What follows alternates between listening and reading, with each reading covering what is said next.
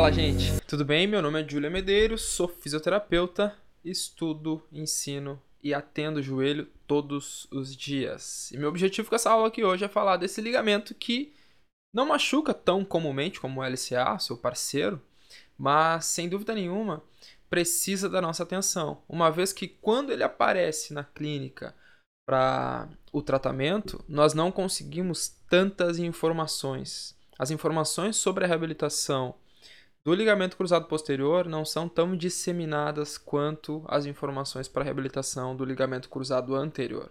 Então é por isso que eu me motivei a dar essa aula aqui, a trazer essas informações para vocês, porque eu acho que vai, sem dúvida nenhuma, dar um direcionamento para aqueles profissionais que receberem pacientes com lesões, com pós-cirúrgico realmente de ligamento cruzado posterior. Tá bom, gente? Espero que gostem, espero que ajude realmente na rotina de vocês. E então vamos ao que interessa, vamos ao conteúdo. Bom, antes de falar realmente da reabilitação pós-cirúrgica da lesão de ligamento cruzado posterior, é importante para nós falar também da introdução, de anatomia realmente, de mecanismos e informações um pouco mais introdutórias com relação ao ligamento cruzado posterior. Bom, é importante nós sabermos que ele também tem, bem como o LCA, duas porções, dois feixes. E esses feixes são o feixe póstero-medial e o feixe antero-lateral. Isso é legal entender porque o LCP ele é um ligamento que tem uma possibilidade de tratamento conservador muito mais é, é, possível do que o LCA. Embora o LCA também tenha essa possibilidade, o LCP muitas vezes é o principal método de tratamento é o tratamento conservador. Muitas vezes também isso acontece porque a lesão de LCP ela pode ser parcial, pode ser em só em, em só um desses feixes, o que ainda deixa o ligamento com uma certa função e possibilita também uma facilidade maior no sucesso de um tratamento conservador. Então, fixem bem, existe duas porções do ligamento cruzado posterior: a porção póstero-medial e a porção antero-lateral. Isso é uma característica importante porque deixa esse ligamento um pouco mais encorpado, o que possibilita aí maior possibilidade de um tratamento conservador, uma vez que eu tenha uma lesão parcial do LCP. Bom, é importante nós ressaltarmos aqui a, o papel do LCP. O LCP ele evita a translação posterior da tíbia. Então ele evita que a tíbia se movimente posteriormente em relação ao fêmur. Esse é o principal papel dele. Então movimentos de hiperextensão, todos são restringidos pelo LCP. E claro, o LCP tem a ajuda de outros ligamentos, como por exemplo os ligamentos colaterais e é, ligamentos é, é, estruturais do canto posterolateral. Né? A estrutura do canto posterolateral também auxilia o LCP nessa, nessa, nessa restrição da posterioridade da tíbia em relação ao fêmur. Bom, quais são os mecanismos de lesão principais do ligamento cruzado posterior? Nós temos aí o um mecanismo de hiperextensão, que é um mecanismo bem comum, nós temos o mecanismo de queda sobre o joelho em flexão, que também acontece com uma certa frequência. Nós temos o mecanismo de trauma direto, que gera uma, uma força de posterioridade na tíbia. E também o acidente automobilístico, que não deixa de ser um trauma na tíbia em posterioridade. É muito fácil observar uma lesão de LCP na ressonância magnética, uma vez que esse ligamento ele aparece de uma forma muito clara no, no corte sagital. Então é bem tranquilo de enxergar, nós podemos ver é, essa, essa lesão de LCP acontecendo, ele vindo da tíbia anterior, anteriormente até o fêmur, e aqui nós temos uma falta de continuidade, é bem fácil de enxergar realmente. Bom, isso aqui para exemplificar um pouco, uh, do ponto de vista de epidemiologia né, desse, dessa lesão de LCP, nós temos que de 1.287 lesões, 13% foram no futebol, 13% foram em outros esportes e o acidente automobilístico teve aí uma proporção de mais ou menos 30%, o que é bastante. Então, o mecanismo mais comum acaba sendo o acidente, realmente. Não é muito comum no esporte o paciente fazer uma lesão de LCP. Em só 26% dos casos, ela foi uma lesão isolada, ou seja, dificilmente vai acontecer um caso de o paciente fazer só uma lesão de LCP. Não é o mais comum. Normalmente tem uma lesão meniscal envolvida ou outros ligamentos envolvidos nesse, mecanismo de lesão. Isso é importante saber. Nós temos possibilidade de ter lesão total ou lesões parciais. Um detalhe importante: as lesões parciais têm como principal tratamento o tratamento conservador. Jamais um paciente deve evoluir para cirurgia sem fazer uma boa tentativa de um tratamento de recuperação funcional conservador, baseado em exercícios e treinamento de controle motor. Então, fez, o paciente fez uma lesão parcial, tu pode garantir para ele, ó, nós podemos e devemos tentar o tratamento não cirúrgico antes de antes mesmo de conversar sobre cirurgia, porque é muito provável que ele tenha sucesso no tratamento baseado em exercício físico, tá bom? Então, que isso fique bem guardado aí para quando um paciente aparecer com esse tipo de lesão. Bom, chegou a hora de falar realmente do que interessa nessa aula, realmente do assunto principal, que são as variáveis que eu preciso observar no tratamento pós-cirúrgico de uma lesão de LCP. Bom, a lesão de LCP, como eu falei, ela não tem tanta informação assim disseminada na internet, em artigos e tudo mais. Então acaba sendo um pouquinho mais delicado. Obviamente que nós vamos respeitar também a opinião do médico cirurgião para que eles, eles nos ajudem nesse processo de tomada de decisão. Mas existem alguns fatores que nós precisamos ter domínio para que nós possamos também dialogar com o médico e ajudar esse paciente da melhor forma. Sempre importante salientar que essa aula ela serve como uma base para te ajudar a não partir do zero quando um paciente de pós-cirúrgico de LCP aparecer, mas ela não vai servir como um, um, uma receita de bolo. Cada paciente é um paciente, o processo ele é complexo, nós precisamos modular de acordo, tá bom? Bom, nós temos quatro fatores principais que nós precisamos observar e atentar num pós-cirúrgico de LCP. Primeiro deles, descarga de peso.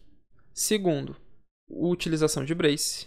Terceiro, exercícios da musculatura posterior da coxa ou isquiotibiais. E ganho de amplitude de flexão. E de extensão também, nós vamos ver daqui a pouco. Então, nós precisamos atentar para esses quatro fatores, são os principais fatores que nós vamos observar no começo e ter uma, um manejo completamente diferente do manejo do LCA. Isso que é o mais fundamental saber. Não tem nenhuma relação com o manejo de LCA. Nós temos, obviamente, alguns objetivos comuns, mas eu vou ter aí alternativas de tratamento que são praticamente antagonistas às alternativas encontradas lá na reabilitação do ligamento cruzado anterior. Tá bom? Então vamos à descarga de peso, primeiro fator. Ela deve ser feita conforme tolerância, assim como o LCA, mas aqui nós temos um detalhe importante. É recomendado o uso de talha extensora para esse paciente nas primeiras pelo menos quatro semanas. Tá? Então ela, ela precisa estar normalizada até o final da quinta semana então seis semanas após a cirurgia, mas eu preciso usar a talha extensora por algumas semanas para não colocar em risco essa cirurgia. O que é um detalhe importante de nós salientarmos aqui também? Nada do que é feito na reabilitação do da bom, é, enfim, nada do que é feito na reabilitação do LCP é baseado inteiramente em estudos é, transversais ou mesmo estudos longitudinais é tudo baseado em análise biomecânica, é tudo baseado em hipóteses biomecânicas. Tá bom? Então nós não necessariamente vamos ter aí é, informações muito precisas do porquê nós estamos fazendo. Nós estamos protegendo esse paciente, mas não necessariamente porque há uma certeza que ele vai se prejudicar sem usar a talha extensora, por exemplo. Mas existe aí uma hipótese por trás disso, de possível é, lacidão desse enxerto, nós precisamos respeitar porque não, não queremos colocar essa cirurgia em risco, justamente porque ela é uma cirurgia bem complexa também. ADM. Bom, o processo de ganho de ADM ele vai levar pelo menos 12 semanas, pelo menos, na reconstrução do ligamento cruzado posterior.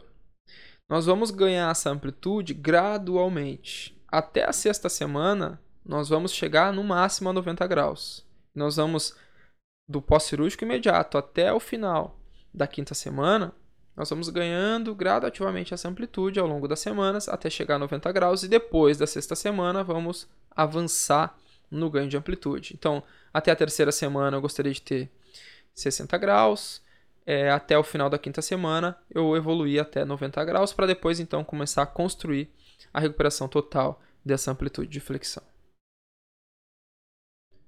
Brace. Bom, é recomendado o uso de brace na descarga de peso nas primeiras semanas. Então, diferente do LCA, em que não se recomenda o uso de brace, da talha extensora, para o LCP é uma recomendação, nós precisamos seguir para garantir a segurança desse enxerto e a segurança desse paciente, manter a integridade máximo possível dessa cirurgia. Exercício de tibiais. Esse é um fator muito, muito importante. Por quê? Porque os tibiais eles posteriorizam a tíbia. Então, em tese, eu preciso cuidar para não é, fazer um, um, um, engajamento muito exacerbado dessa musculatura e não também colocar esse enxerto numa posição desfavorável para cicatrização. O que, que acontece? O, muitas vezes o enxerto é retirado dos tibiais também. Então, o meu trabalho de tibiais já vai ficar limitado no começo em função da retirada dos enxertos do enxerto, né? Do, dos músculos para o enxerto. Então, tranquilo. Mas o que, que eu preciso alertar? Nas seis primeiras semanas, nós podemos tranquilamente trabalhar apenas em extensão de quadril. Então, movimentos de extensão de quadril e não de flexão de joelho, onde o engajamento dos tibiais é feito pela extensão de quadril com o joelho bloqueado em extensão. Depois da sexta semana até a oitava, enfim, eu posso começar com exercícios introdutórios de flexão de joelho, especialmente com a ajuda da gravidade. Então, se eu coloco o paciente em decúbito ventral, eu tenho a gravidade, em tese, me ajudando a anteriorizar essa tíbia, o que coloca menos risco de posteriorização da tíbia durante os exercícios. Então, começo com exercícios introdutórios, para depois da nona semana, sim, começar a progredir dentro desses exercícios e evoluir até um exercício nórdico, até um exercício, uma cadeira flexora, uma mesa flexora e tudo mais, tá bom? Aqui é um detalhe, eu diria o detalhe mais importante da aula. No LCA, na reabilitação pós-cirúrgica do LCA, nós temos aí que o paciente precisa ficar em posicionamento de extensão. Para o LCP também, eu preciso de um posicionamento mais próximo de extensão, mas eu não posso forçar demais essa extensão. Eu não posso fazer com que a gravidade leve a minha tíbia em posterioridade, porque isso pode sim colocar a tíbia numa posição desfavorável e o enxerto cicatrizar com a tíbia em posterioridade, o que vai gerar aí instabilidade, frouxidão desse, desse enxerto, porque ele está cicatrizado numa posição desfavorável. Ah, então eu não vou querer esses, esses posicionamentos com o paciente deitado, com um rolinho no tornozelo e um peso, alguma coisa no, na perna, ou mesmo a gravidade. Eu preciso ter algum tipo de coxim, algum tipo de estrutura para manter a tíbia no seu alinhamento mais neutro possível. De novo, é uma garantia que o paciente vai ter uma lacidão se ele ficar nessa posição? Até não é, mas eu preciso ter cautela, eu preciso ter cuidado. Tá bom? A bicicleta eu posso iniciar entre a sexta e a décima, ele precisa só da flexão. Então, posso usar inclusive a bicicleta para ganho dessa flexão, mas eu vou no começo do LCA, eu posso já iniciar a bicicleta normalmente já no início. No LCP eu vou segurar um pouco mais. Vou começar entre a sexta e a décima semana, dar uma pedaladinha lá dentro do que ele tiver de liberdade de movimento. Corrida, corrida eu vou empurrar um pouco mais para frente também quando comparado ao LCA décima sexta, possivelmente vigésima semana, a depender da evolução daquele paciente. E ele não pode ter edema, ele não pode ter dor, esse paciente não pode ter ainda restrições importantes de ADM, E a força de quadríceps tibiais precisa estar numa simetria de pelo menos 20, 30%. Então esses são os critérios para eu liberar esse paciente para correr. Lembrando que o paciente do LCP, ele vai tender a demorar um pouco mais para iniciar a corrida quando comparado a um paciente de LCA, porque ele tem uma, um atraso no início dos estímulos em função dessa proteção que nós precisamos ter do enxerto. Bom, gente, então aí, nós temos aí 15 minutos de informações, mas que sem dúvida vão ter grande valia para vocês, uma vez que quando eu tratei meu primeiro paciente de LCP, eu não tinha essas informações, foi muito difícil para mim para lidar e manejar esse paciente. Então eu resolvi fazer essa aula também para ajudar é, fisioterapeutas que possam ter dúvidas, que recebam pacientes e não tenham um norte. Esse vídeo pode ajudar vocês nesse direcionamento. Tá bom? Nos vemos na próxima. Grande beijo e tchau.